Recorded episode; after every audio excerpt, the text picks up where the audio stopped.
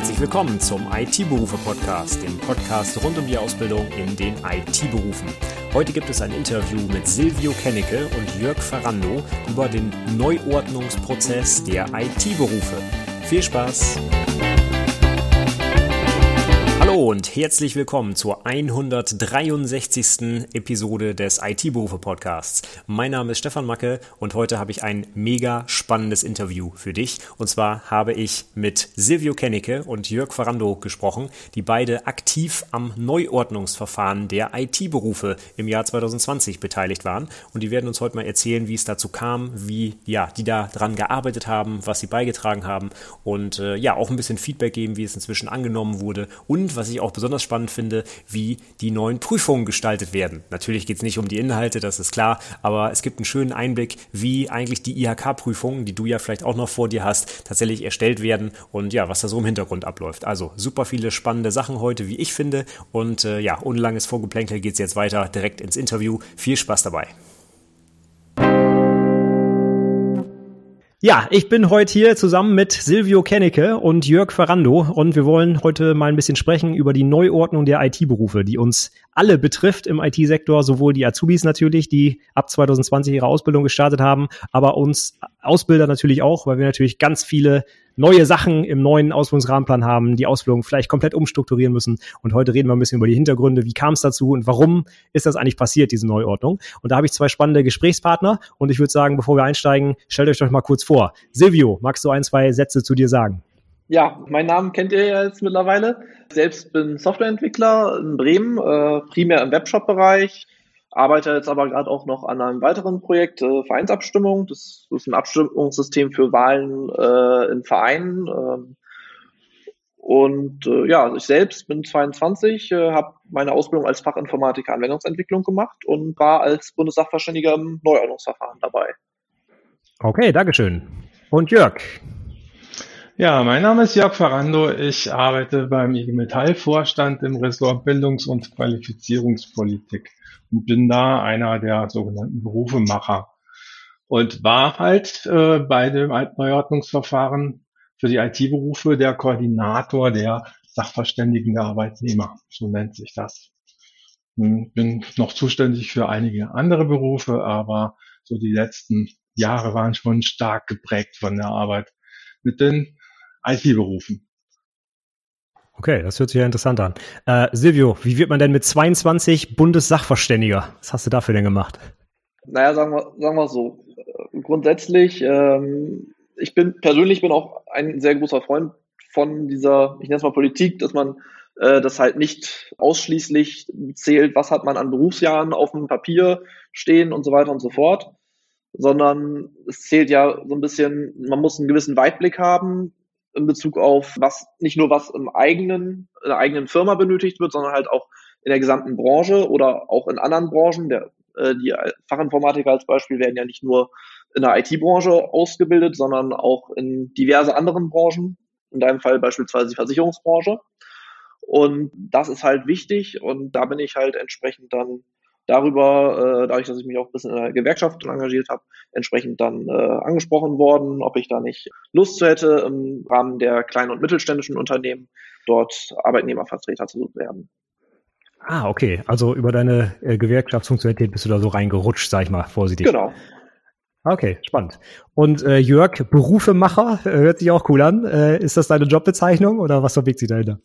Na, meine offizielle Jobbezeichnung ist Gewerkschaftssekretär. Aber wir, äh, die im Neuordnungs-, im Ordnungsgeschäft sowohl Arbeitgeber als auch äh, wir Gewerkschafter äh, tätig sind, wir nennen uns Berufemacher, weil dann wissen die Leute gleich, was wir machen. Wir machen Berufe. Okay, ja. Aber das heißt, ihr ja, arbeitet daran mit, wie diese Berufe definiert werden, wie die Ausbildungsordnung geschrieben werden und so weiter. Also ihr, ihr prägt das Berufsbild dann letztlich, ja? Ja, also äh, der Silvio ist ja Sachverständiger und er wurde von mir dafür ausgesucht. Äh, ich bin jetzt nicht so der inhaltliche ähm, Treiber. Dafür gibt's die Sachverständigen. Ich bin eher derjenige, der den Prozess organisiert und die Sache so äh, mit den Arbeitgebern aushandelt, was sozusagen die Big Points sind und äh, den, den Prozess steuert. Für die Inhalte sind dann die Sachverständigen eher zuständig als ich, dann, wenn es um die Feinheiten geht. Aber so diese Prozesse zu steuern, wenn neue Berufe gemacht werden, das macht ein Berufemacher. Also hast du eigentlich im Detail auch mit IT dann eher wenig am Hut, sondern es sind jetzt zufällig die IT-Berufe geworden oder hast du auch eine Ausbildung oder irgendwas im IT-Bereich gemacht vorher? Nee, habe ich nicht. Also ich habe äh, Flugzeugberufe, ich habe die gesundheitstechnischen Berufe. Äh, wie man Berufe macht, das ist äh, von den Prozessen her jetzt nicht unbedingt abhängig von der Branche, in der das gemacht wird. Äh, ich habe tatsächlich auch mal PHP programmiert, aber das war ähm, noch ganz am Anfang. Und äh, ja, also mit SQL komme ich noch ein bisschen zurecht, aber dann hört es auch schon auf. okay, sehr gut. Ja, mit PHP könnte ich jetzt böse sein und sagen, oh, hast du gleich die gute Sprache erwischt, äh, um es nicht mehr weiterzumachen. Aber gut, das spare ich mir jetzt mal. Da, da, da wirst du mich äh, dann entsprechend auch aufbringen. Das ist so ziemlich mein täglich Brot. Dann nehme ich das ganz schnell zurück. Nein, das ist doch nur Spaß. Inzwischen kann man PHP auch gut entwickeln. Ich kenne das noch aus meiner äh, Jugendzeit, da war das noch nicht so, aber inzwischen glaube ich, ist das eine ganz, äh, ja, wie sagt man, erwachsene Programmiersprache geworden, ganz bestimmt. Aber den Ball würde ich tatsächlich einmal kurz zurückgeben. Wenn du sagst, du bist im Webshop unterwegs und du bist ja dann wirklich jemand, der auch im Alltag genau in diesem Beruf dann arbeitet, hast da selber die Ausbildung gemacht. Ähm, vielleicht würde ich dich einfach mal fragen, ist denn PHP auch deine Lieblingsprogrammiersprache oder was, äh, ja, ist so deine Sprache, die dich vielleicht äh, inspiriert? Ja, also meine Lieblingsprogrammiersprache ähm, bin ich mir nicht immer hundertprozentig sicher. Im Großen und Ganzen arbeite ich sehr gerne mit PHP. Ich arbeite aber halt auch sehr, sehr gerne mit äh, Swift, was ja Apple äh, entwickelt hat. Weil, also ich persönlich finde es eine total angenehm zu benutzende Sprache. Ähm, Allerdings arbeite ich damit halt irgendwie dann doch wieder viel zu wenig. Muss ja nicht so sein, dass man die jeden Tag benutzt, die Lieblingssprache. Kann ja auch was ganz Ex, äh, Exotisches sein, ne? Genau. Ja, ich bin aber nicht beim Muss angekommen. Da, da, da halte ich mich zurück. okay. Sehr gut. Aber bei dir ist es jetzt noch nicht ganz so lange her, dass du in die IT eingestiegen bist. Wie bist du denn in den IT-Bereich überhaupt reingerutscht? Wie lag dir das schon immer im Blut oder wie kam das? Ja, Blut kann man sogar im wahrsten Sinne des Wortes so ein bisschen sagen. Also meine Eltern kommen beide aus dem IT-Umfeld und äh, ja, dadurch war halt immer das Thema IT schon sehr nahe. Hab dann in der Oberschule im Informatikunterricht dann irgendwann mal zu unserem Lehrer gesagt, hier können wir nicht mal ein bisschen äh, was machen in der Richtung. Sagt er, ja, hast du da nicht mal Bock, ein paar Übungsaufgaben dir mal auszudenken, weil er halt auch davon nicht so viel Ahnung hatte. Das war damals dann halt primär Webseitenerstellung, also Richtung HTML und so.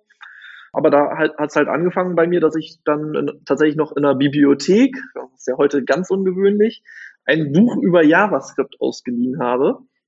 Und das war so mein aller, allererster Einstieg in die ähm, Entwicklung, in die Softwareentwicklung und dann halt später dann mit PHP ähm, und dann jetzt paar Jahre auch äh, im Cross-Plattform-Bereich. Mit Electron und Ionic und ähm, ja. Cool, ja, also äh, Bibliotheken kennen, glaube ich, viele Azubis nicht mehr unbedingt von innen. Das kann ich so weitergeben. Ich habe tatsächlich letzte Woche so einen kleinen Vorstellungstermin mit unseren neuen Azubis für 2021 gemacht. Und da war so eine Frage in der Vorstellrunde, wer hat denn Spaß am Lesen? Äh, ich sage jetzt nicht mal, dass ich der Einzige war, der da aufgezeigt hat, aber es ist schon merklich, es wird weniger in der Jugend, würde ich sagen ich glaube, es kommt ein wenig drauf an, was die Lektüre ist. Wenn es um irgendwelche Dokumentationen geht, äh, von irgendwelchen Frameworks, da äh, wird man äh, dann doch schon äh, deutlich hellhöriger. Aber ja, in der Tat, äh, ich glaube, Bücher sind, also im klassischen Sinne sind dann wahrscheinlich bei den IT, meisten IT-Lern doch eher weniger im Haushalt zu finden. Ja, ganz oft ist wirklich so äh, Spaß am, am Machen, an der Praxis, am ja vielleicht Programmieren oder irgendwas umsetzen, Websites gestalten. Und das kann man heutzutage ja auch super ohne Buch, bin ich auch ganz ehrlich. Wenn ich äh, in der heutigen Zeit aufgewachsen wäre, hätte ich das wahrscheinlich auch eher mit YouTube-Tutorials gemacht und nicht mit dem Buch. Aber Okay, ja, das äh, freut mich, dass ihr heute da seid. Äh, interessant, auch diese unterschiedliche, diesen, diesen Hintergrund zu hören. Einmal wirklich ein, ein Entwickler und dann jemand, der wirklich ja die IT-Berufe wie viele andere Berufe auch sieht. Das finde ich ganz interessant, dass wir mal die beiden Sichtweisen heute hören. Und dann würde ich sagen, gehen wir mal über zu unserem eigentlichen Thema, nämlich der Neuordnung der IT-Berufe. Letztes Jahr hat es die ja gegeben. 2018 gab es schon so eine kleine Mini-Anpassung, aber seit letztem Jahr ist ja wirklich jetzt alles anders. Und äh, vielleicht mag jemand von euch mal erzählen, wie kam es denn überhaupt zu dieser Neuordnung? Wer hat diesen Prozess ja angestoßen? Warum meinte man, da muss was gemacht werden? Wie, wie ist da so die Geschichte? Ich glaube, dann übernehme ich mal. Ähm, letzten Endes, ähm, glaube ich, ähm, habe ich damit viel zu tun, dass der Prozess angestoßen wurde. Und zwar ähm, fing das an 2012. Äh, da habe ich die ersten Gespräche damals noch mit Bitkom geführt, weil ja das der 20. Geburtstag der IT-Berufe tatsächlich dann in Aussicht stand und ich sag mal salopp, mit 20 geht dann so ein Beruf auch mal langsam in Rente. Da müsste man sich dann schon mal auch überlegen, äh, ist der denn tatsächlich aktuell? Und äh, die Gespräche sind dann allerdings sehr, sehr zäh verlaufen über die Jahre. Die Arbeitgeber konnten sich nicht so richtig durchringen, der Neuordnung auch zuzustimmen. Aber äh, letzten Endes ist es dann halt doch dazu gekommen, äh, aus, äh, glaube ich, letzten Endes dann rückblickend doch sehr guten Gründen, sowohl auf der Arbeitgeberseite als auch bei uns auf der Arbeitnehmerseite. Das heißt, wenn man mal überlegt, gibt ja auch noch viele andere Berufe, da, da steht bei irgendwem in der To-Do-Liste, uh, bald ist der Beruf veraltet, in Anführungszeichen, lass uns noch mal reden. Kann man das so ganz äh, flapsig sagen, oder? Mm, das kann man tatsächlich so sagen, ja. Also es, ähm, die, die Frage, wie kommt es eigentlich zu so einer Neuordnung, ähm, ist äh, möglicherweise wirklich, äh, läuft die im realen Leben so flapsig ab, wie du das gerade geschildert hast. Es gibt Verantwortliche, sowohl bei den Arbeitgebern als auch bei den Gewerkschaften, die sozusagen ein Auge drauf haben, ob denn die Berufe alle noch, noch frisch sind. Und äh, da wird in der Regel äh, geht dann einer, eine Seite auf die andere Seite zu. Also in dem Fall war es halt eben so, dass die IG Metall auf die Arbeitgeber zugegangen ist und gesagt hat, wir sollten da tatsächlich mal ähm, über Neuordnungsoptionen äh, nachdenken, weil man hört so aus der Prüferwelt oder man hört so aus, äh, aus der Ausbilderszene, dass es da doch ein paar Sachen gibt, die Anpassungsbedarf haben. Das ist zwar dann oft gar nicht so richtig konkret, aber man merkt schon an der Stimmung äh, von Ausbildern und Prüfern, ob es da einen Bedarf gibt oder, oder eben nicht. Und wie gesagt, in dem Fall war das eben so, dass die IG Metall oder ich gesagt habe, da sollten wir was tun. Ähm, aber es hat dann eben halt, wie gesagt, nochmal gedauert von 2012 bis 2018, bis wir dann tatsächlich mit der Neuordnung so begonnen haben und dann ja auch in mehreren Schritten. Ähm, das lag jetzt allerdings, glaube ich, einfach daran, das ist ja nicht, äh, ist ja ein langer Zeitraum und irgendwie ähm, ist das auch unter meinen Kollegen ein Running Gag, dass ich der äh, Rekordhalter bin bei der Dauer von der Anbahnung solcher Neuordnungsverfahren. Ähm, aber das hat schlicht und ergreifend, glaube ich, einfach damit zu tun, dass die äh, normalerweise hat man mit einem Arbeitgeberverband zu tun, mit dem klärt man das oder dann macht man es oder eben auch nicht. Aber bei den IT-Berufen, da fühlten sich plötzlich alle Arbeitgeberverbände und es gibt sehr, sehr viele Berufen, da mitzureden. Und dann hat das gedauert. Okay, das wäre jetzt äh, auch eine Rückfrage. Also du sagst die ganze Zeit die Arbeitgeber. Also es gibt mehrere Arbeitgeberverbände anscheinend deutschlandweit und dann äh, geht so eine Gewerkschaft auf Ausgewählte davon zu? Oder wie kann man sich das vorstellen, wenn es so viele gibt? Gibt es da irgendwie einen Dachverband, den man dann anspricht oder wie läuft das? Das ist für mich manchmal gar nicht so einfach rauszufinden, wen ich jetzt anspreche. Tatsächlich gibt es einen Dachverband, ähm, aber den gibt es auch bei uns, der heißt DGB. Und äh, es gibt auch der, äh, in der Berufsbildung läuft im Prinzip alles prinzipiell über zwei sogenannte Spitzenorganisationen.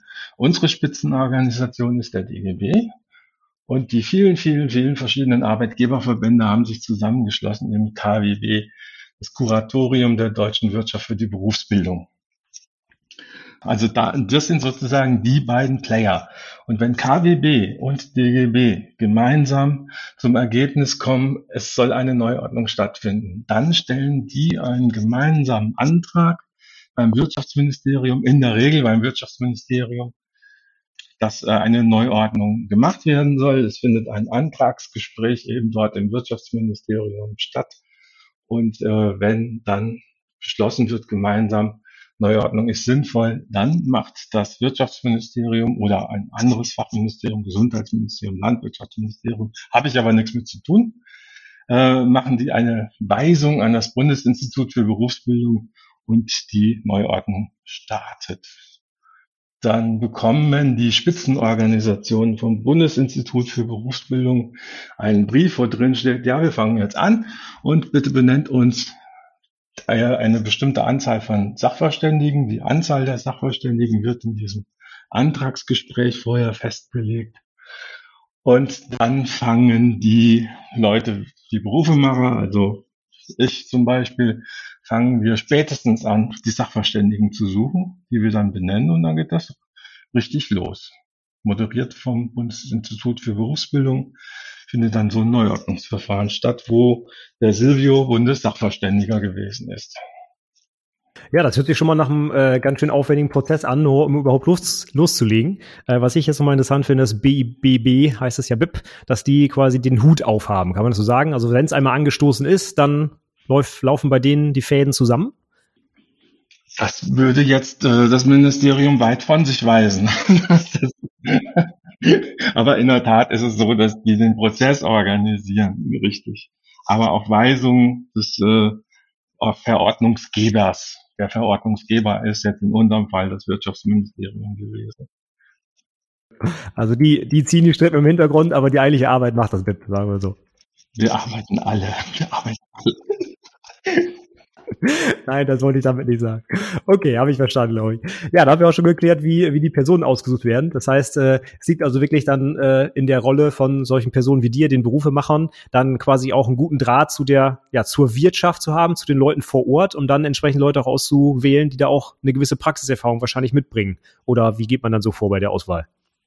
Ganz genau, ja. Das ist sozusagen die Kunst, die richtigen Leute als Sachverständigen zu gewinnen. Und da haben wir bei dem IT-Verfahren ganz, ganz großes Glück gehabt, weil wir als Arbeitnehmer mit einer super Truppe aufgelaufen sind.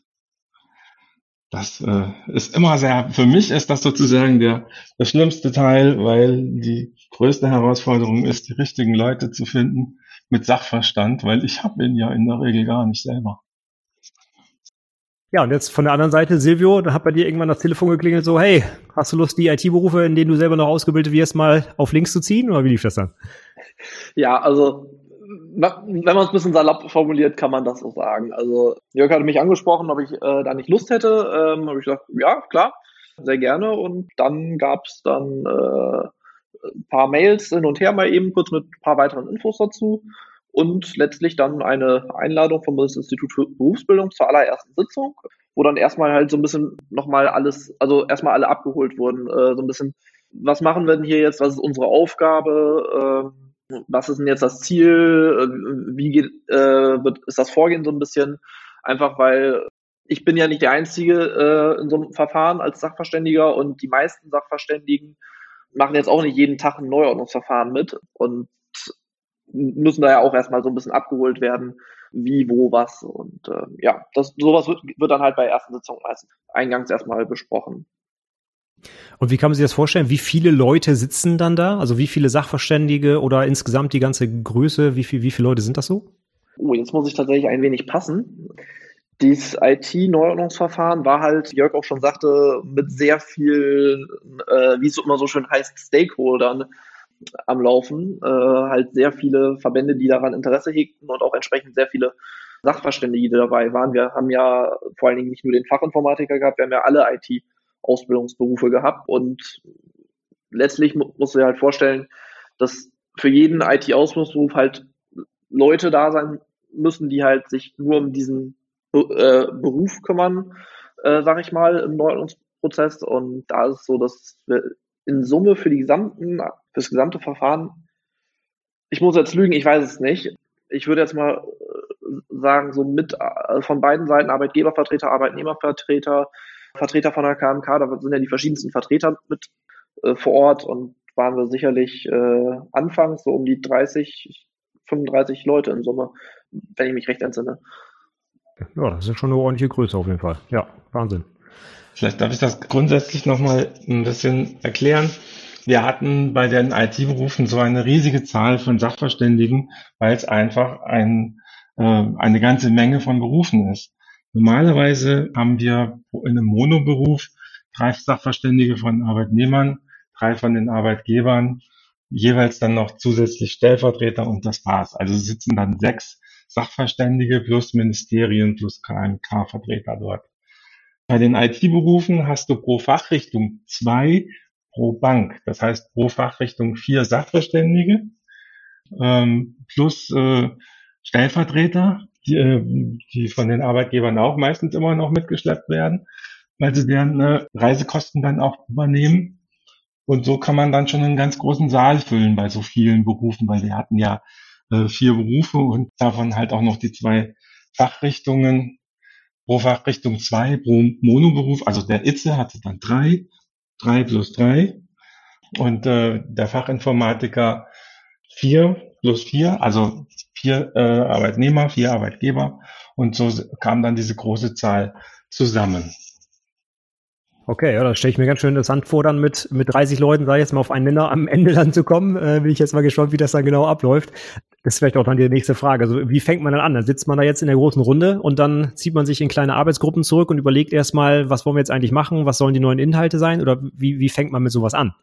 Ja, ich, wie gesagt, ich kann es jetzt halt nicht für allgemein benennen, ähm, aber bei den IT-Ausbildungsberufen war es jetzt halt so, es war in der ersten Sitzung, wie gesagt, erstmal eingangs so ein paar Grundfragen mal ähm, erläutert wurden und dann ging es in Arbeitsgruppen, die tatsächlich noch nicht mal äh, explizit auf die Berufe aufgeteilt waren zu Beginn, wo einfach mal gesagt wurde, okay, wir gucken jetzt mal, wie, äh, wie die Inhalte aktuell aussehen, gucken mal, äh, was sind dort an Inhalten, die irgendwie aus unserer Sicht jetzt nicht mehr so zeitgemäß sind, äh, anders aussehen müssten, äh, sich weiter verändert haben, um damit halt so einen gewissen Anfangspunkt zu finden, äh, wo man dann entsprechend dann auch drauf aufbauen kann.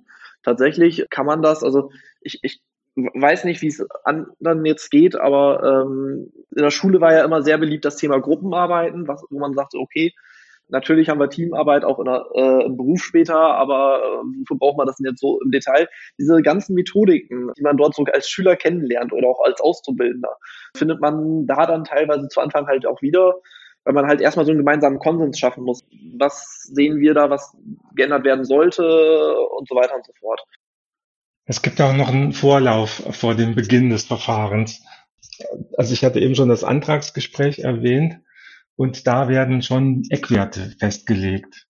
Das sind sozusagen dann schon Verabredungen, die feststehen, auf der Grundlage die Sachverständigen dann arbeiten. Also das sind dann so ein paar Hard Facts. Wie sollen die Berufe heißen?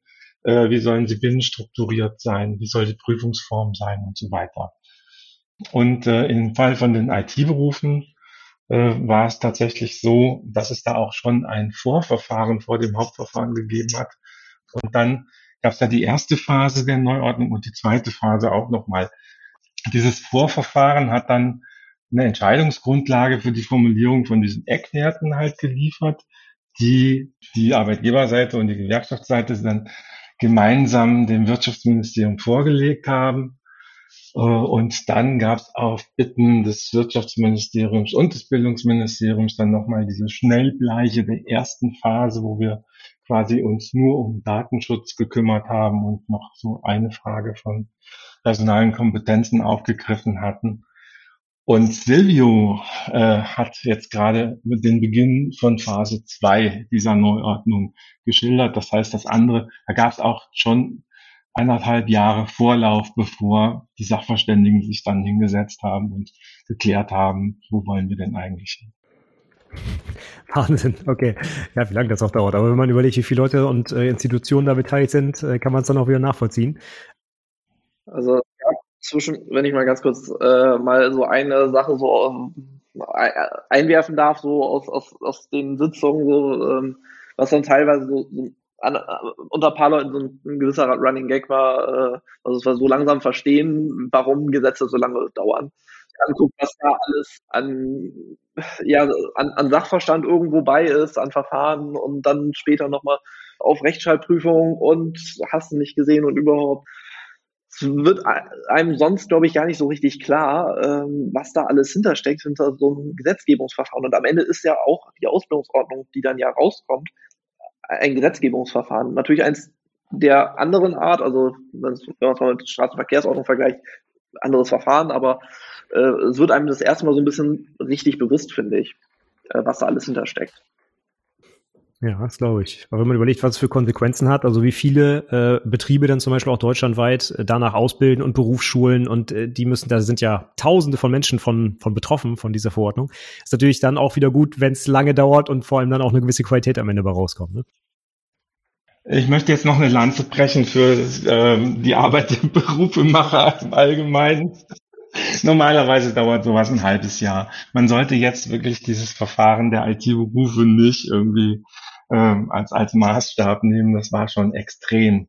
Wie gesagt, äh, es war extrem viele Köche auf der Arbeitgeberseite und es war auch ein, hat lange, lange, also so, so Neu die Länge eines Neuordnungsverfahrens bemisst sich auch an der Schnelligkeit, wie man untereinander zwischen den verschiedenen Bänken Vertrauen aufbauen kann. Und wenn man so viele Beteiligte hat, dann dauert es halt auch ein bisschen länger, bis das Vertrauen da ist. Aber ab dem Moment geht's dann immer schnell. Und so war das auch bei den IT-Berufen. Ich sage mal, dass es gab halt auch ein, also die Arbeitgeberseite hat lange Zeit äh, nicht auf den Tisch gelegt, was denn eigentlich für sie so der Beweggrund war, nicht neu ordnen zu wollen. Und das war die äh, Befürchtung, dass man die Prüfungsform ändern muss. Weil die Projektprüfung, wie wir sie in den IT-Berufen kennen und lieben, die ist so eigentlich in dem Instrumentarium des Bundesinstituts für Berufsbildung nicht vorgesehen. Und äh, das hat die Arbeitgeber dazu bewogen, zumindest äh, ist das der Grund, den ich kenne, lange, lange Zeit auf die Bremse zu drücken und zu sagen, nein, also wir behalten lieber eine, eine alte Verordnung mit einer wunderschönen Projektprüfung, bevor wir die Gefahr eingehen, dass wir auf den betrieblichen Auftrag umschwenken müssen. Und das wollen wir eben nicht, weil der erfüllt unsere Kriterien in der IT nicht für eine perfekte Prüfung. Wir wollen die Projektprüfung behalten. Und in dem Moment, wo wir als Arbeitnehmer gesagt haben, okay, jetzt haben wir es verstanden und wir kämpfen mit euch gemeinsam für den Erhalt der Projektprüfung, in dem Moment wird der Knoten durchschlagen. Ja, manchmal sind es Kleinigkeiten anscheinend. Okay.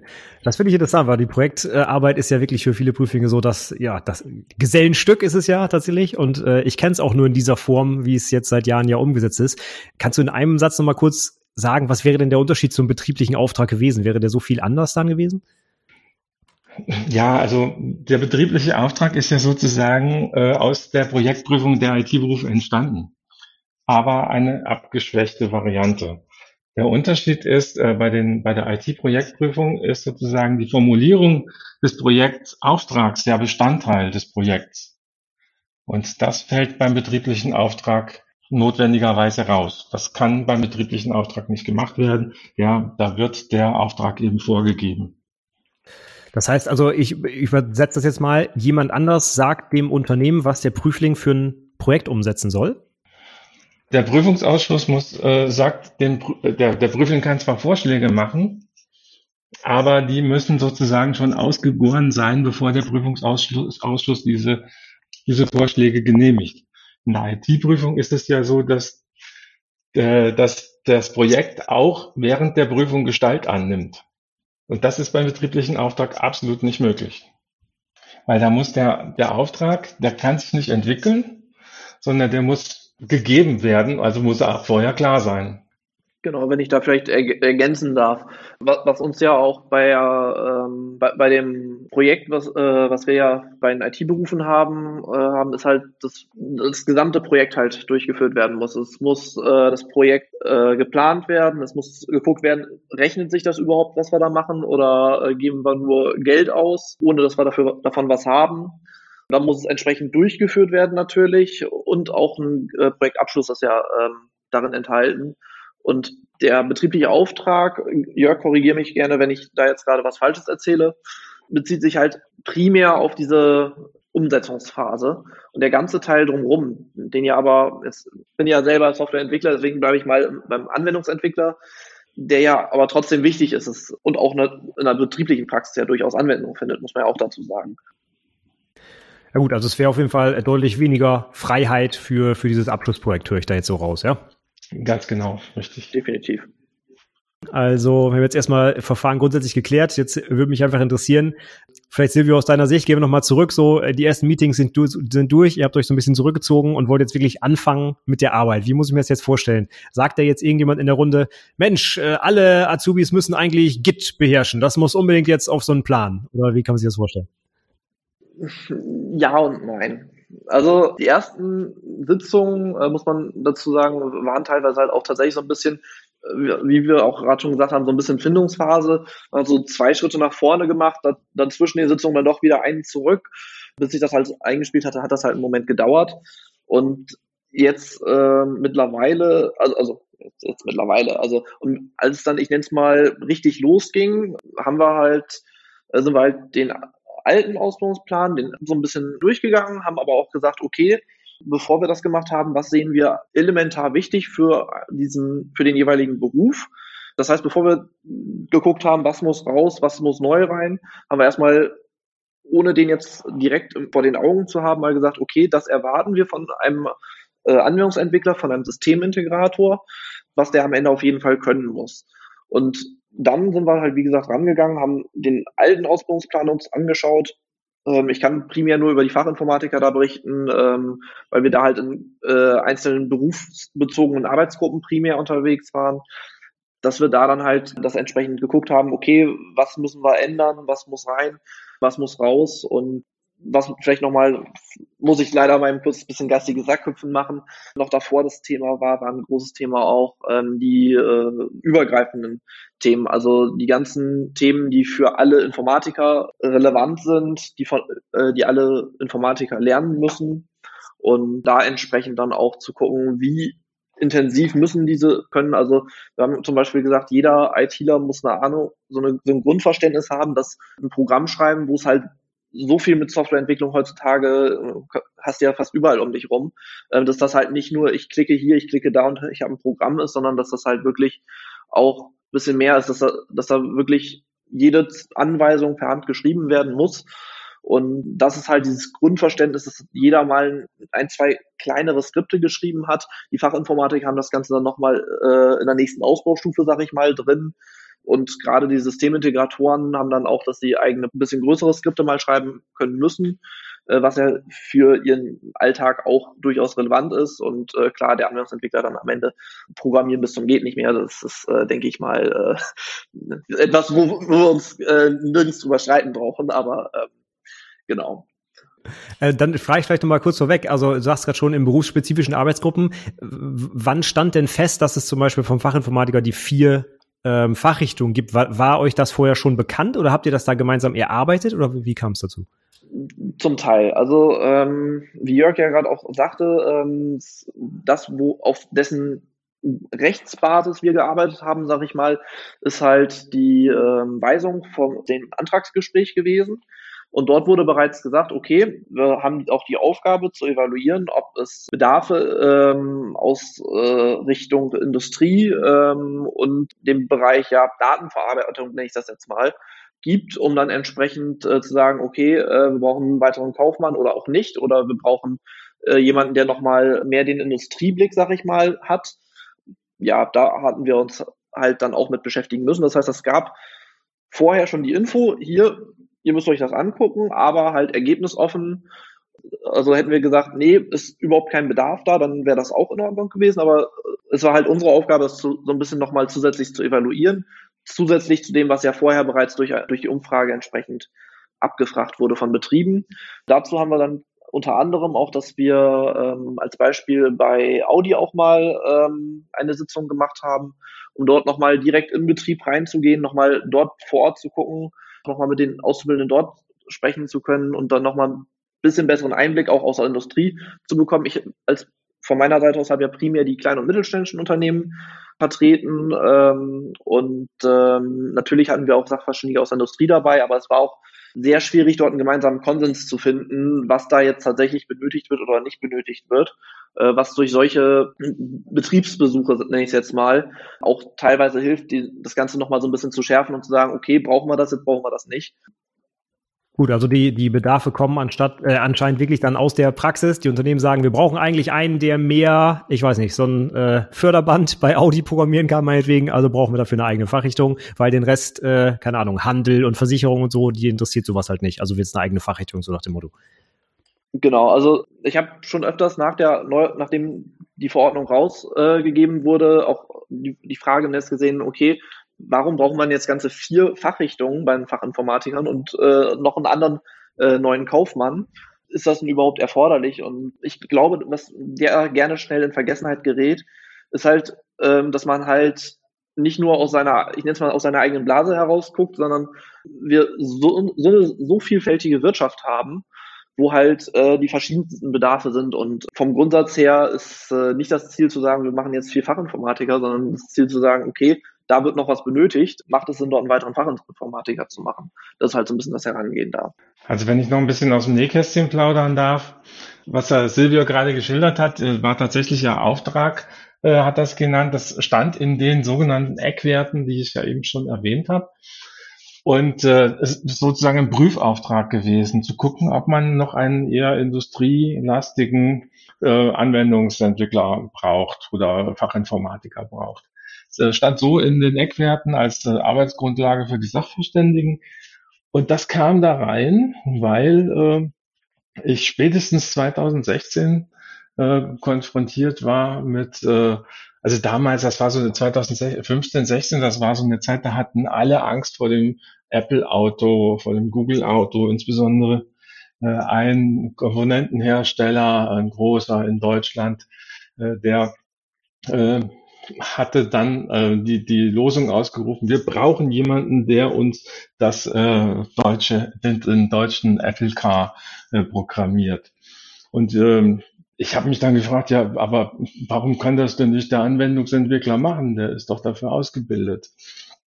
Diese Firma hat dann ähm, den mathematisch-technischen Softwareentwickler aus Aachen und Berlin ähm, ausgeguckt, der sollte das jetzt irgendwie das Problem lösen und die Angst lindern dieses großen Unternehmens, ähm, gemeinsam mit einem zusätzlichen äh, äh, Kursus äh, zum Mathe wurde das dann in einer hessischen Kammer dann auch tatsächlich geprüft und ich habe mir wirklich nur an den Kopf gegriffen und habe mich gefragt, wie ist es denn möglich? Habe dann auch äh, Informationen eingeholt und tatsächlich habe ich festgestellt, dass die IT-Berufe 2016 immer noch in dem Bewusstsein von vielen, vielen äh, Industrieunternehmen, also ähm, in der, in der Produktion gesehen wurden als Telekom-Berufe. Und ähm, man konnte sich damals in, in, der Automobilindustrie irgendwie nur so schwer äh, damit anfreunden, äh, einen Fachinformatiker, also so ein Telekom-Heini auszubilden. Und das war sozusagen der Grund dafür, dass wir dann in, äh, in diese Eckwerte reingeschrieben haben, wir müssen mal prüfen, ob wir einen eigenen, eine eigene Fachrichtung für die Industrie brauchen. Was sich dann ja als, als äh, korrekt bewahrheitet hat im Verfahren. Okay, witzig, ja, wie es zu solchen Sachen kommt. Interessant, ja. Ja, also die äh, alten Sachen, die man im Kopf hat, die, die wird man schwer wieder los, ja. Aber auch nach 15 Jahren noch, ja, Wahnsinn. Ja, das äh, sind wir schon direkt beim nächsten Thema. Die IT-Berufe haben wir jetzt schon äh, einige Jahre auf dem Buckel, also 20, um genau zu sein, nach der Neuordnung. Und ähm, vielleicht nochmal in Richtung Silvio die Frage, wie habt ihr denn jetzt sichergestellt bei den ganzen Inhalten, die ihr zusammengetragen habt, dass vielleicht diese neuen IT-Berufe auch die nächsten 20 Jahre überstehen? Habt ihr da bewusst wieder allgemeine Formulierungen gesucht oder habt ihr schon versucht, mit der Glaskugel zu schauen, was es noch die nächsten paar Jahre zumindest gibt?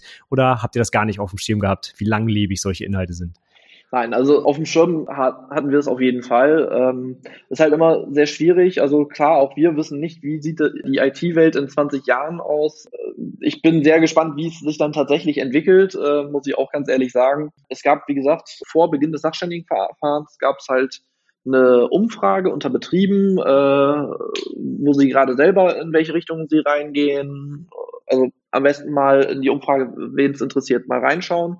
Äh, die ist öffentlich da war es dann schon so, dass wir versucht haben, aufgrund dessen und aufgrund unserer eigenen betrieblichen Praxis halt zu gucken, okay, was ist denn so das Grundhandwerkszeug, was ein ITler auch in zehn Jahren oder so äh, noch benötigen wird.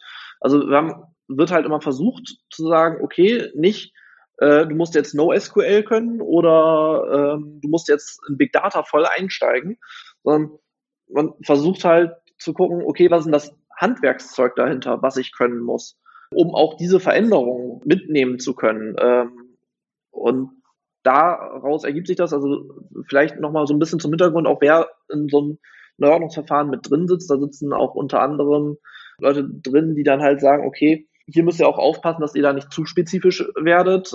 Also äh, du meinst, äh, ihr, ihr würdet jetzt vielleicht sowas reinschreiben wie wir, wir brauchen, ich weiß es nicht, wir brauchen Programmiersprache Java, muss jeder können, so. Dann gibt es da vielleicht eine Instanz, die sagt so, hm, ist das denn wirklich so oder müssen wir das ein bisschen allgemeiner formulieren, sowas wie wir brauchen eine objektorientierte Programmiersprache? Wenn, wenn wir es mal ganz abstrakt ausdrücken, genau, kann man das so ungefähr ausdrücken. Ähm, was wir jetzt drin haben, muss wissen, was ist so der Unterschied zwischen objektorientiert und prozedural und sowas.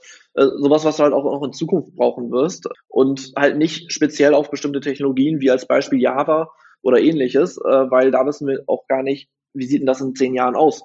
Gibt es da überhaupt noch Java? Gut, können wir, glaube ich, von ausgehen, aber wissen wir ja auch gar nicht. Und dafür sind dann im Nachhinein noch die Umsetzungshilfen ähm, geschrieben worden, wo wir, glaube ich, später auch nochmal drauf eingehen, dass man da halt nochmal diese sehr abstrakte Verordnung nochmal nimmt und den Betrieben Beispiele gibt und den Auszubildenden und auch den Lehrern. Was ist denn damit jetzt tatsächlich gemeint? Was erwarten wir dahinter? Was waren so die Gedanken dahinter? Das, das so ein bisschen zu vermitteln, äh, ist auch so ein bisschen mit Ziel der Umsetzungshilfen, weil die Verordnung halt, damit sie langlebig ist, halt sehr, sehr, sehr abstrakt an einigen Stellen geschrieben ist. Ja, das äh, muss ich auch sagen, als ich die dann zum ersten Mal gelesen habe, die sind ja ein paar Monate später rausgekommen nach den äh, eigentlichen, ich sag mal, Gesetzestexten.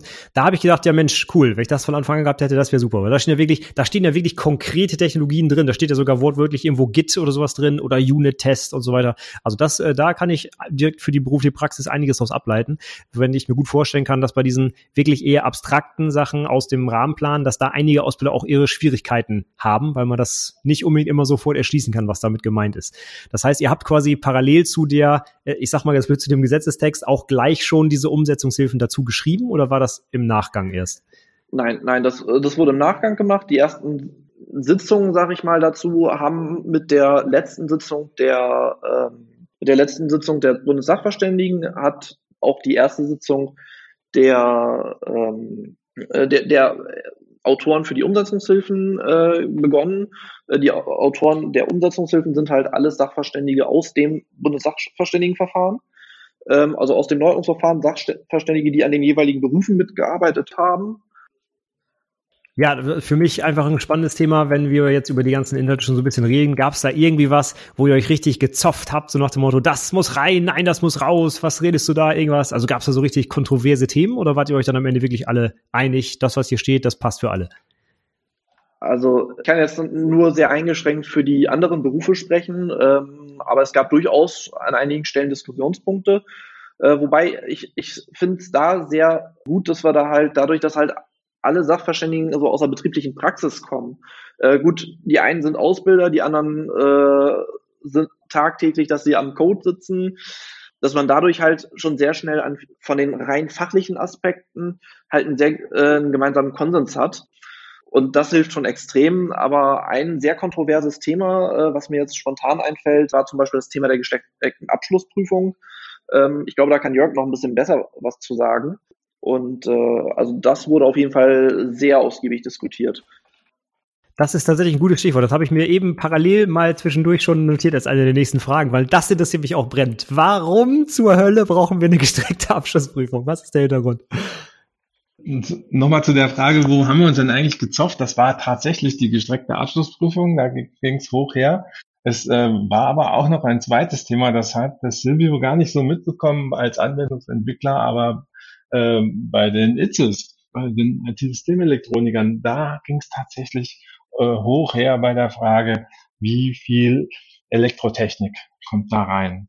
Und, äh, ne, und die, die Frage Elektrofachkraft für festgelegte Tätigkeiten oder was auch immer. Also da ähm, ging es offensichtlich äh, auf der Arbeitgeberseite auch äh, um, um ja, Ressourcenfragen für die Ausbildung und das war schon sehr umkämpft. Aber ich denke, am Ende sind wir zu einem Ergebnis gekommen, wo wir alle sehr, sehr zufrieden sind. Das war aber schwer verdient, diese, dieser Kompromiss.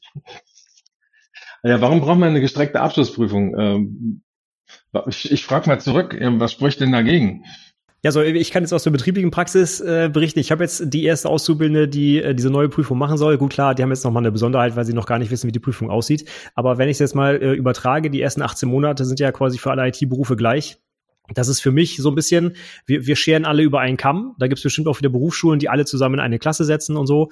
Ähm, und das, das ist für mich zu wenig konkret für die einzelnen Berufe. Ich, ich übertreibe jetzt einfach mal, wenn ich meine Azubis in den ersten 18 Monaten auf diese Prüfung vorbereite, aber nicht Programmieren lehre, lerne, was ja eigentlich ihr Job ist, sondern dafür die nächsten 18 Monate nehme, dann ist das viel zu wenig Zeit. Und äh, das ist für mich so das, das Hauptproblem mit dieser gestreckten Abschlussprüfung.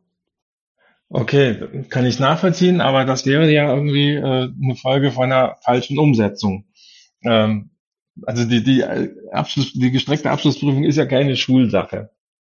Äh, also Teil eins der gestreckten Abschlussprüfung, sondern äh, es ist zwar für alle gleich äh, das Einrichten eines äh, IT-gestützten Arbeitsplatzes, aber das jeweils vor dem Hintergrund der eigenen Domäne.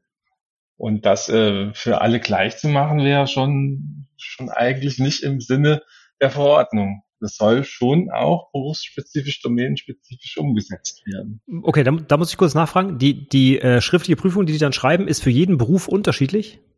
Zumindest war das von den Sachverständigen so gewollt. Wie das, wie das am Ende so umgesetzt wird, äh, also äh, die Aufgabenerstellungsinstitutionen setzen das nicht immer so um, wie die Sachverständigen das gewollt haben. Aber dann, das ist halt möglicherweise dann auch ein bisschen Verständigung, bis sich das alles so eingerichtet hat.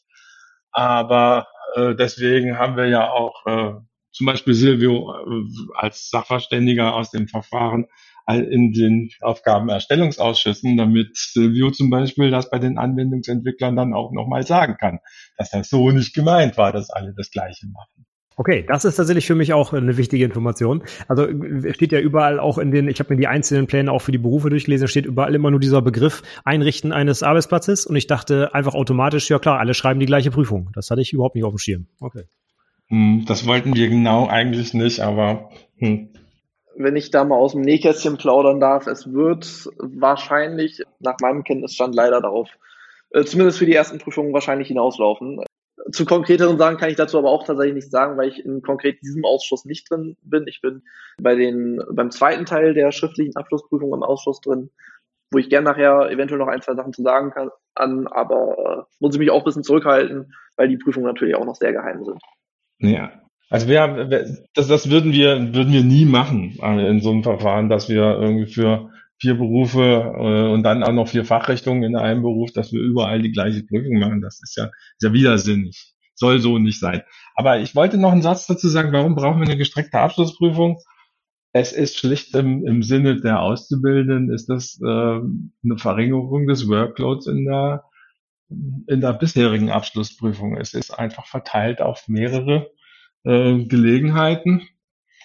Und äh, ich bin der Meinung, dass sich die IT-Berufe ganz besonders aufgrund ihrer Klientel auch für so eine Form eignen, weil das jetzt nicht die Spätzünder sind. Die wissen schon auch im zweiten Ausbildungsjahr, dass es um irgendwas geht. Deswegen glaube ich, dass die gestreckte Abschlussprüfung eine richtige Errungenschaft ist. Und wir sind sehr, sehr froh, dass wir die jetzt auch endlich in den IT-Berufen haben und nicht mehr diese verstaubte Zwischenprüfung. Genau, was man, was man halt dazu sagen muss, äh, diese gestreckte Abschlussprüfung, alles, was im ersten Teil bereits äh, abgeprüft wird, wird zum Beispiel nicht mehr eins zu eins so in, darauf, in Teil zwei der Prüfung abgeprüft. Also es können natürlich aufbauende Inhalte sein, aber vom Grundsatz her, wenn du jetzt mal ganz komplett unabhängiges Beispiel von den tatsächlichen Prüfungen mal aus Sicht des Fachinformatikers sagst, okay, hier kannst, kannst du einen SQL-Befehl schreiben, dann kann im zweiten Teil halt nicht mehr erneut abgeprüft werden, kannst du einen SQL-Befehl schreiben. Natürlich können das dann komplexe Befehle werden, aber halt nicht mehr die Themen eins zu eins, wie sie im ersten Teil ähm, schon abgeprüft wurden.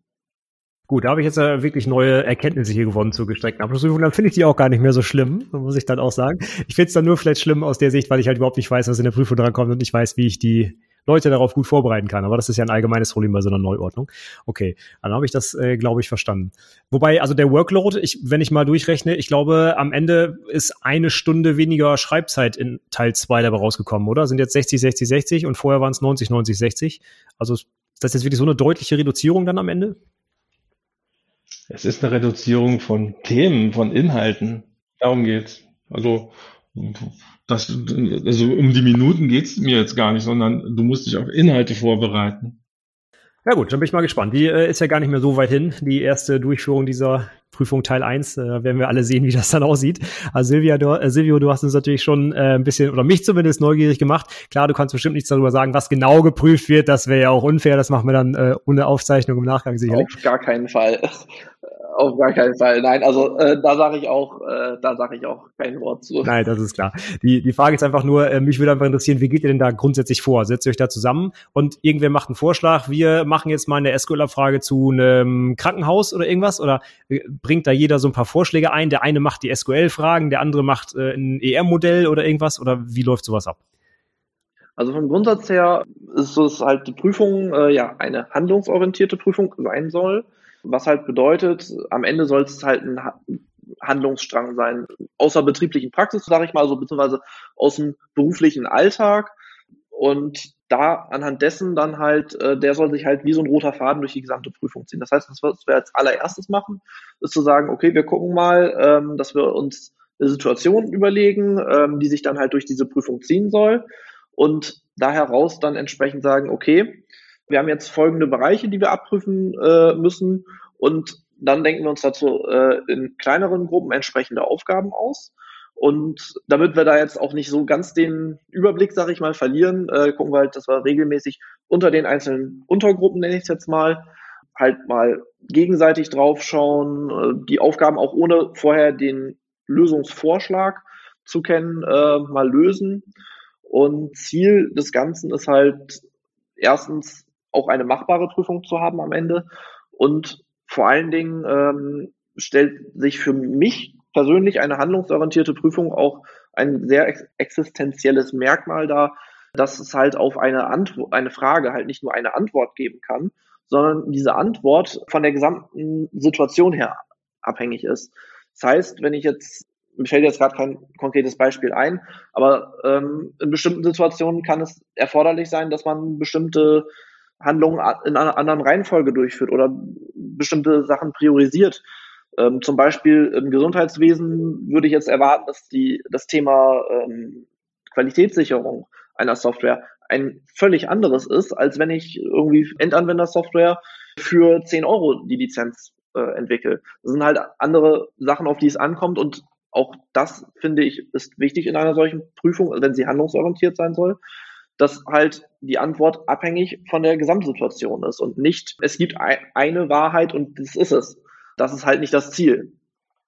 Also äh, das, ist, das eröffnet ja auch wieder so ein bisschen den äh, Bewertungsrahmen bei den Prüfern, wenn sie vielleicht dann die Antworten lesen, dass sie ja auch immer, so, so ist es ja auch, wird es ja auch weiterhin so sein, dass sie von Menschen korrigiert werden, die dann auch vielleicht spezifisch für die Frage auch mal selber bewerten können, ob das jetzt, auch wenn es nicht in der Musterlösung steht, trotzdem korrekt ist für die Frage zum Beispiel. Ne?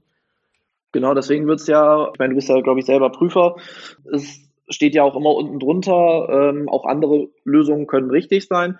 Und deswegen sind die Prüfer ja auch vom Grundsatz her Leute, die selber ausbilden, die selber in diesem Beruf sind, also das Ganze tagtäglich anwenden und äh, damit halt auch tatsächlich ein Gespür dafür haben sollten, zu wissen, okay, ist das jetzt totaler Schluss, was hier steht, oder macht das vielleicht sogar Sinn? Oder habe ich vielleicht sogar mir was Falsches überlegt und äh, das, was der Prüfling äh, da hingeschrieben hat, ist eine noch viel bessere Lösung. Kann ja auch sein. Also auch wir Prüfer sind ja nicht allwissend. Okay, das, das stimmt. Also ich habe auch schon einige Antworten mal gelesen, die auf jeden Fall nicht in der Musterlösung standen, wo ich aber dann beim Nachdenken auch gesagt hätte, ja klar, passt, das ist in Ordnung. Das ist einfach, fand ich im Vorschlag, aber ist aus der Praxis, kann man das so herleiten, ist richtig, gibt es einen Punkt, klar. Genau, und das ist halt auch das Ziel. Wir haben ab und zu mal in den Prüfungen auch mal so ein paar kleine Fehler oder sowas, zumindest bei den Lösungshinweisen. Ähm, wie du schon sagtest, kann passieren, keine, keine Frage. Aber wenn ich, ich stelle jetzt einfach mal eine ganz äh, konkrete Frage. Angenommen, ihr formuliert da so eine SQL-Aufgabe, wo man irgendwie SQL ja, formulieren soll gegen eine Datenbank. Denkt ihr euch das wirklich quasi auf dem Papier aus oder setzt sich da jemand hin, macht wirklich hier mal, äh, keine Ahnung, MariaDB auf, legt da mal eine Tabelle ein, äh, anpackt da mal Datensätze rein und guckt, ob das auch wirklich funktioniert? Oder passiert das alles wirklich auf dem Papier? Da muss ich auch ganz ehrlich zu sagen, kann ich nur sehr eingeschränkt was zu sagen. Also äh, ich selber bin jetzt seit seit der neuen Verordnung im Prüfungserstellungsausschuss. Ich kenne natürlich von einigen Kollegen darin ähm, die Praxis aus der vorherigen Prüfungserstellung, aber tatsächlich ganz konkret dazu kann ich tatsächlich leider nicht sagen, ähm, weil ich dafür einfach noch noch nicht lange genug dabei bin, sage ich ganz ehrlich. Vom Grundsatz her, ja, nee, kann ich nichts zu sagen, sage ich ganz ehrlich. Aber wenn ich jetzt mal einfach so eine klassische Abschlussprüfung vorstelle, also ich habe da wirklich noch gar keinen Bezug zu gehabt zu irgendeinem Prüfungserstellungsausschuss oder sowas. Wie muss man sich das vorstellen? Wie viele Menschen arbeiten an so einer Abschlussprüfung? Seid ihr da fünf Leute oder auch wieder 50 oder wie läuft das? Also auch da kann ich jetzt nur von dem ab den neuen äh, Ausbildungsberufen, äh, also ab der neuen Verordnung sprechen. Die äh, Prüfungserstellungsausschüsse sind grundsätzlich paritätisch gebildet. Das heißt, äh, wir haben Lehrervertreter, wir haben Arbeitgebervertreter und Arbeitnehmervertreter wieder, wie auch schon bei der Neuordnung oder auch in den Prüfungsausschüssen. Und jetzt müsstest du die Frage nochmal wiederholen, tut mir leid. Ich nehme jetzt mal ein Beispiel. Äh, bislang gab es ja so äh, GA1 für äh, Anwendungsentwickler. Äh, wie viele Menschen arbeiten an diesen fünf Handlungsschritten? Sind das irgendwie fünf oder 50? Grundsätzlich ähm, arbeiten wir, oh, jetzt muss ich überlegen, wie viele wir im äh, Teil 2 Ausschuss sind. Also sind auf jeden Fall bedeutend weniger als bei, äh, bei dem ganzen Neuordnungsverfahren. Du kannst rechnen, dass je Aufgabe ähm, so zwei bis drei Leute die maximal diese konkrete Aufgabe erstellen. Teilweise ist das auch in Einzelarbeit. Kommt halt ein bisschen auch darauf an, wie man sich das untereinander aufteilt. Ähm, und dann entsprechend anschließend guckt halt der restliche Ausschuss auch nochmal drüber. Das Ganze wird auch nochmal durch einen anderen Ausschuss lektoriert. Also die gucken dann auch nochmal drüber, sagen, das macht so aber überhaupt keinen Sinn.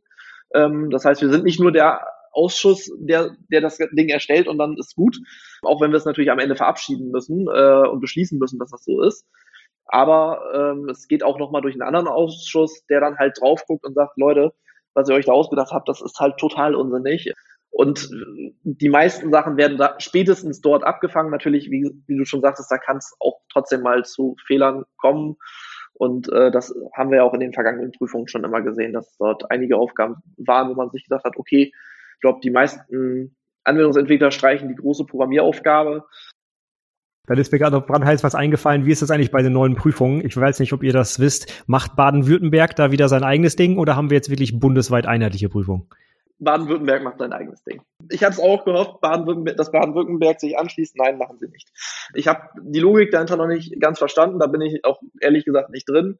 Aber Baden-Württemberg macht sein eigenes Ding. Das ist aber bei allen Berufen so. Hat das irgendwie eine historische Bewandtnis, warum die das so machen? Oder? Baden-Württemberg äh, macht grundsätzlich die schriftlichen Prüfungen äh, in der äh, Berufsschule und äh, deswegen ist das System komplett anders. Und deswegen bestehen die Baden-Württemberger auch äh, bei der Neuformulierung von Inhalten immer auf möglichst viele schriftliche Inhalte, weil das kann man dann in die Berufsschule geben. Das ist wieder unser schönes Pro also Problem in Anführungszeichen, dass Bildung Ländersache ist und die haben sich da was eigenes überlegt, ja? Die machen ihr Ding, die in Baden-Württemberg, ja, und die erklären uns auch, warum das so gut ist. Okay, jetzt haben wir so einiges kennengelernt über dieses Neuordnungsverfahren, wie das alles so gelaufen ist. Jetzt ist das Verfahren ja auch schon ein bisschen länger durch. Wir haben jetzt fast ein Jahr rum. Habt ihr beiden oder auch einer von euch schon irgendwie ein Feedback aus der Praxis bekommen? Wie kommen diese neuen Berufe so an? Gibt es da eher positives, negatives, gemischtes Feedback? Wie wäre da eure Einschätzung? Also von dem, was ich persönlich jetzt mitbekommen habe, ist sehr gemischt. Also grundsätzlich ähm, habe ich von vielen Betrieben mitbekommen, dass sie gesagt haben, oh super. Es gibt aber auch halt gerade ähm, die Auszubildenden, die jetzt den allerersten Prüfungen drin sind. Also die aller, aller, allererste Prüfung wird ja tatsächlich jetzt so im Winter schon vonstatten gehen, parallel zu den äh, alten Prüfungen. Aber die, ich sag mal, die ersten regulären Auszubildenden sind dann ab Sommer kommenden Jahres dabei. Und da ist halt auch tatsächlich die Frage, wie sehen die Prüfungen aus? Und das ist halt tatsächlich so, was ich als Feedback bekommen habe, primär. Und ähm, ja, ich weiß nicht, Jörg, du hast da wahrscheinlich deutlich äh, besser den bundesweiten Überblick, wie das da aussieht. Ja, wobei Bremen müsste eigentlich immer ganz gut im Trend, Silvio. Ich habe bisher nur ausschließlich positive Rückmeldungen erhalten. ich sag mal mit einer kleinen Einschränkung, aber das ist, äh, ist wohl immer so, wenn man völlig neue äh, Fachrichtungen macht. Da ist dann bei vielen Betrieben das große Fragezeichen, wer soll das denn ausbilden? Also wenn ich jetzt Daten- und Prozessanalyse ausbilden will, äh, welcher Ausbilder soll das denn machen? Das ist immer so dieses Henne-Ei-Problem, äh, dass wir, wo wir auch nicht äh, kein Patentrezept geben können. Äh, da muss man halt einfach dann irgendwie kreativ sein. Irgendjemand muss sich da finden, der das macht. Und genauso bei der digitalen Vernetzung. Aber es hat ja auch äh, schon, es sind ja schon Ausbilder gefunden worden. Sonst hätten wir jetzt nicht die äh, eingetragenen Ausbildungsverhältnisse, die wir Gott sei Dank ja haben. Also tatsächlich an der Berufsschule von unseren Azubis gibt es einen einzigen im Bereich Daten- und Prozessanalyse in diesem Jahr. Aber es haben schon ganz viele Unternehmen in unserem Arbeitskreis auch gesagt, sie wollen das auf jeden Fall machen. Sie wollen bloß nicht die Ersten sein, eben genau aus diesem Grund. Ne? Wie sieht die Prüfung aus? Keiner weiß da Bescheid und so weiter. Also es gibt auf jeden Fall Nachfrage, kann ich auch aus unserem Bezirk zumindest sagen. Ja. Bei euch ist es einer und es gibt deutschlandweit noch 71 andere. Oh, okay. Ah, das ist auch interessant. Das habe ich noch nicht gehört. Okay, ja, das ist auch schon eine Handvoll. Das ist auch ganz gut. Und wir haben auch 51 digitale Vernetzer. Genau, also es nimmt halt auch alles recht gemäßigt Fahrt auf, aber ähm, das ist ja, glaube ich, natürlich. Ich würde vielleicht eine Sache ähm, nochmal zu den Prüfungen sagen wollen, weil das, was ich mitbekommen habe, war gerade so bei den Auszubildenden, wie sehen die jetzt aus und halt auch einiges an, ich würde es jetzt nicht direkt Sorgen sagen, benennen, aber halt wirklich so die Frage, das große Fragezeichen im Gesicht. Ja, wir haben natürlich jetzt äh, einiges Neues auch an Themen teilweise in den Berufen drin. Aber ähm, gerade natürlich die Berufe, die jetzt auch vorher schon existiert haben, ihr könnt euch an einigen Stellen, an den alten Prüfungen so ein bisschen von der Art der Aufgaben orientieren. Natürlich nicht komplett an den Themen, aber so, so ein bisschen von der Art der Aufgaben. Und es werden im Regelfall, ich weiß nicht, das ist dir vielleicht auch schon in den vergangenen Jahren aufgefallen, Stefan, ähm, dass die, äh, dass wenn neue Themen in die äh, Prüfung gekommen sind, ist im Regelfall, dass halt erst so ein bisschen, ich sag mal, schleichend angekündigt wurde. Also als Beispiel, es gab da mal einen englischen Text, dann gab es mal eine kleine Frage zum neuen Thema in der nächsten Prüfung. Äh, und so wurden dann halt neue Themen im Regelfall halt eingearbeitet. Ich kann natürlich nicht für die Zukunft sprechen, ähm, aber wir wollen, sind natürlich auch im Prüfungserstellungsausschuss für eine faire Abschlussprüfung äh, durchaus. Und ähm, das heißt, wir werden jetzt nicht von heute auf morgen Themen, mit denen sich kein äh, Azubi jemals beschäftigt ha haben wird, reinbringen, sag ich mal, auch wenn sie in der Verordnung stehen. Natürlich prüfen wir nach der neuen Verordnung, aber so themenmäßig äh, werden wir im Regelfall nichts von heute auf morgen komplett neu reinbringen. Also da braucht ihr euch keine Sorgen machen. Vielleicht mal ganz kurz an die Auszubildenden, die das Ganze jetzt natürlich hören. Ja, absolut. Das ist sicherlich eine heiße Frage. Also ich mache das jetzt mit meinen Azubis so, dass wir einfach die alten IHK-Prüfungen durchgehen und gucken, was könnte denn von den Aufgaben vielleicht zu einem Thema des neuen Ausbildungsrahmenplans passen und üben dann halt damit, weil es gibt ja sonst keinen Vergleich. So gehen wir das jetzt an. Genau, also wie gesagt, ich, ich persönlich würde halt auch einen Blick in die Umsetzungshilfen definitiv empfehlen. Gerne auch mal im Rahmen Lehrplan werfen. Ähm, der Rahmen Lehrplan ist da allerdings ein wenig äh, losgelöst von der Ausbildungs, äh, vom Ausbildungsrahmenplan. Ähm, aber guckt euch am besten mal äh, beides an. Ähm, insbesondere, wie gesagt, die Umsetzungshilfen, da steht sehr viel drin, was dort tatsächlich auch aus Themensicht äh, erwartet wird. Und genau, ich denke mal, damit seid ihr für die ersten Prüfungen gut gewappnet. Und äh, danach sind die ersten Prüfungen dann ja auch bekannt. Ja, genau. Dann werden die wahrscheinlich am Tag danach irgendwo im Internet äh, zu finden sein. Da gehe ich mal stark von aus. Ja, ich glaube, das findet die äh, Handelskammer nicht so schön, aber äh, ich meine, die Ausbilder und Lehrer äh, haben die im Regelfall ja auch noch. Ja, super. Jetzt haben wir äh, wirklich viel zur Neuordnung gehört. Ich habe meinen Fragenkatalog komplett abgearbeitet, bin äh, rundum glücklich. Möchtet ihr noch was ansprechen, was wir vielleicht vergessen haben? Dann gerne raus damit. Also ich würde mal direkt das Wort nochmal an mich reißen. Ähm, es gibt tatsächlich eine sehr wichtige Sache aus meiner persönlichen Sicht, die in der Neuordnung passiert ist die, glaube ich, gar nicht so groß, ich sag mal, ähm, hervorgetreten ist und vielen vielleicht auch gar nicht bewusst ist.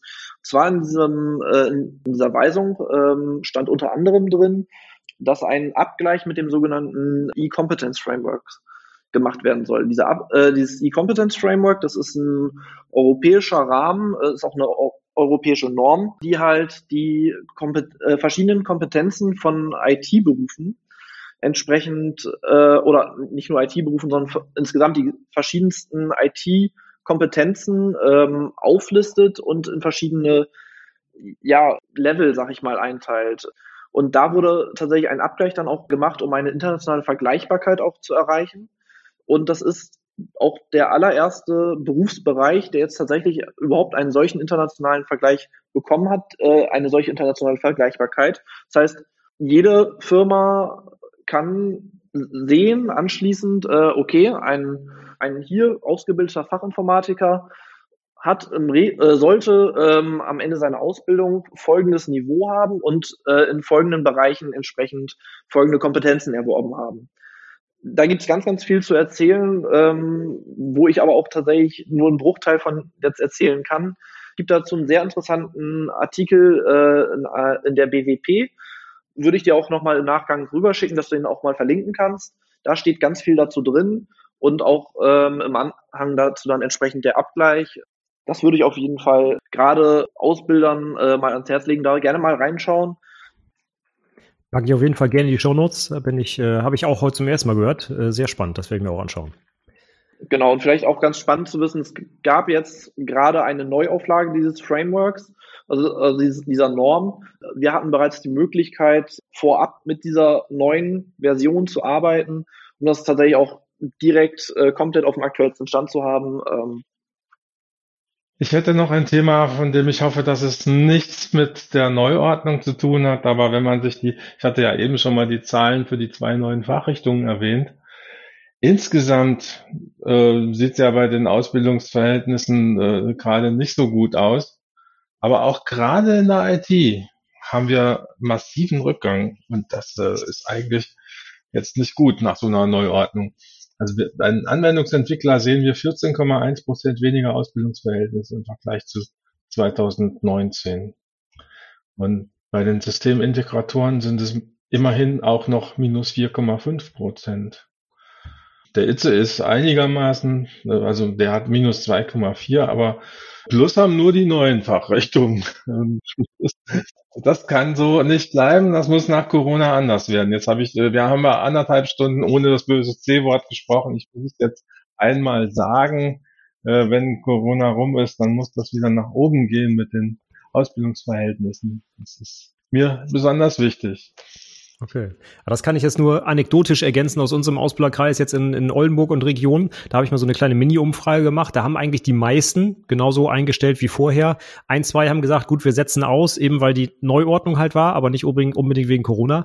Okay, das würde ich jetzt auch mal beobachten. Das ist ja nicht so schön, ja. Minus 14,1 Prozent, das geht gar nicht bei den Anwendungsentwicklern. Das ist wirklich heftig.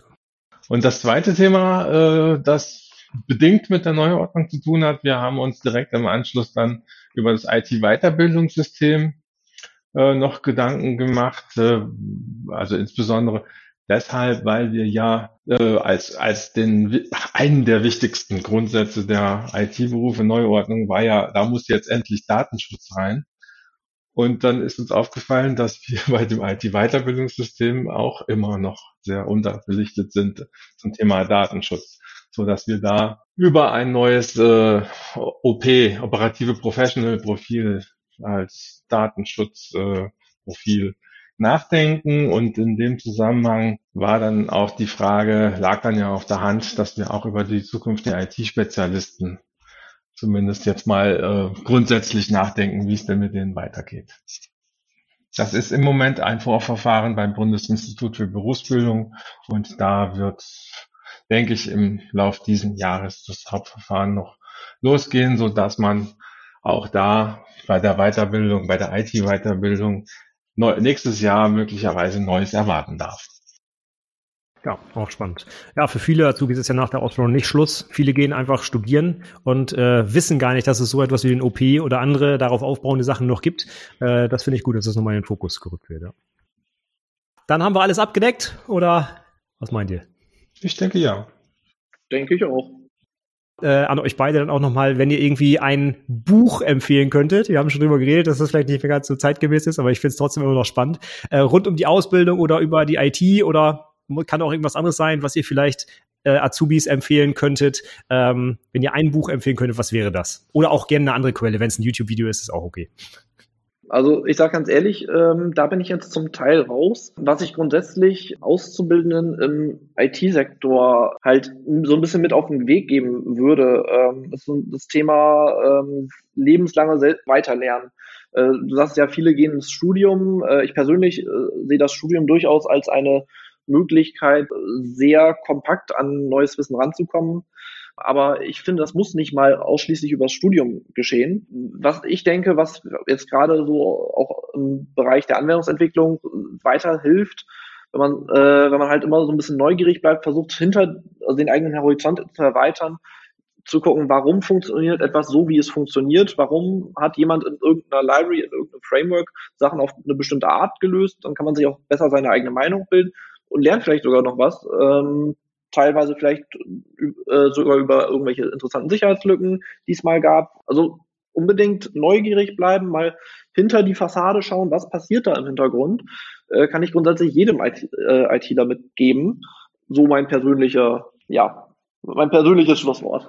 Ja, okay, danke schön. Und Jörg, kannst du noch was ergänzen? Nun, ich lese ja eigentlich keine IT-Fachbücher kann euch höchstens sagen, was ich im Moment gerade lese, und da bin ich sehr begeistert, von Rutger Bregmann, im Grunde gut, eine neue Geschichte der Menschheit. Ich glaube, also äh, eine Ausbildung, die ist ja auch umfassend, da geht es ja irgendwie auch Persönlichkeitsbildung. Und ich empfinde gerade für mich das in puncto Persönlichkeitsbildung äh, mal wieder als ein ja, also ein Push, ein Input. Da geht es einfach darum, wie ist denn der Mensch? Im Grunde gut ist der Titel. Eine neue Geschichte der Menschheit. Wenn man die Nachrichten liest, kommt man ja nicht drauf, dass die Menschen gut sein könnten. Und so ein bisschen Hoffnung kriegt man zurück, wenn man dieses Buch liest. Das ist sehr gut. Hoffnung brauchen wir auf jeden Fall, gerade in den aktuellen Zeiten, glaube ich. Das finde ich, das ist ein guter Tipp, das nehme ich mit auf, ja. Wenn ein Hörer oder eine Hörerin euch irgendwie kontaktieren möchte, vielleicht nochmal Fragen hat, vielleicht sich für den nächsten Prüfungserstellungsausschuss bewerben will, was auch immer, äh, kann man euch irgendwo online finden? Und äh, wenn ja, was wäre der bevorzugte Weg? Also mich findet man auf äh, igmetall, äh, wap.igmetall.de. Äh, WAP steht für Weiterbilden, Ausbilden, Prüfen. Das ist unsere Webseite. Und ansonsten kann man mich gerne kontaktieren. jörg.ferrando.igmetall.de. Ja, auch klar, ich stehe auch gerne für Fragen äh, zur Verfügung. Ich weiß nicht, hast du eine, äh, eine Kommentarfunktion bei dir drin? Ich bin mir gerade nicht ganz sicher. Ja. Genau, dann, also ich würde da auf jeden Fall äh, regelmäßig mal reinschauen. Ansonsten äh, einfach mal mich bei Google eingeben, da findet ihr ganz viel von mir äh, wahrscheinlich. Ganz viel, was mir wahrscheinlich, wenn ich es wüsste, äh, sogar peinlich wäre, weiß ich gar nicht. Ähm, aber äh, einfach mal eben sonst bei Google gucken. Ähm, oder halt am besten schreibt einfach eben unten was drunter. Äh, ich schaue auch gerne mal rein und äh, gucke auch, dass ich da mal versuche, ein bisschen drauf zu antworten, wenn ihr da Fragen habt. Klasse, das ist ein super Angebot. Vielen Dank schon mal. Und insgesamt auch vielen Dank an euch beide. Hat mir super viel Spaß gemacht heute. Ich habe ganz viel gelernt über dieses Verfahren. Äh, ich kriege es ja immer nur aus der Praxisseite mit, dass ich es umsetzen muss, was dort erarbeitet wird und das mal mitzubekommen, wie es dazu kam und was da die Prozesse sind. Sehr, sehr spannender Einblick heute und ich glaube, das geht vielen der Hörer heute auch so. Und von daher, ja, vielen Dank an eure Runde und schön, dass ihr da wart. Sehr gerne. Vielen Dank, war sehr nett. Ciao. Ciao. So, das war mein Gespräch mit Silvio und Jörg. Ich hoffe, es war für dich genauso spannend wie für mich. Also ich fand es super interessant, mal hinter die Kulissen zu blicken. Einmal des Neuordnungsverfahrens natürlich, aber auch gerade zum Erstellen der Prüfung. Das interessiert mich natürlich auch, wie sowas abläuft. Also ja, mir hat es richtig Spaß gemacht. Die erwähnten Links und alles weitere findest du wie immer in den Show Notes unter itberufepodcast.de slash 16. 3. Und da wir hier schon deutlich die Stundenmarke geknackt haben heute, höre ich jetzt auch mal auf. Ich sage vielen Dank fürs Zuhören und bis zum nächsten Mal. Tschüss.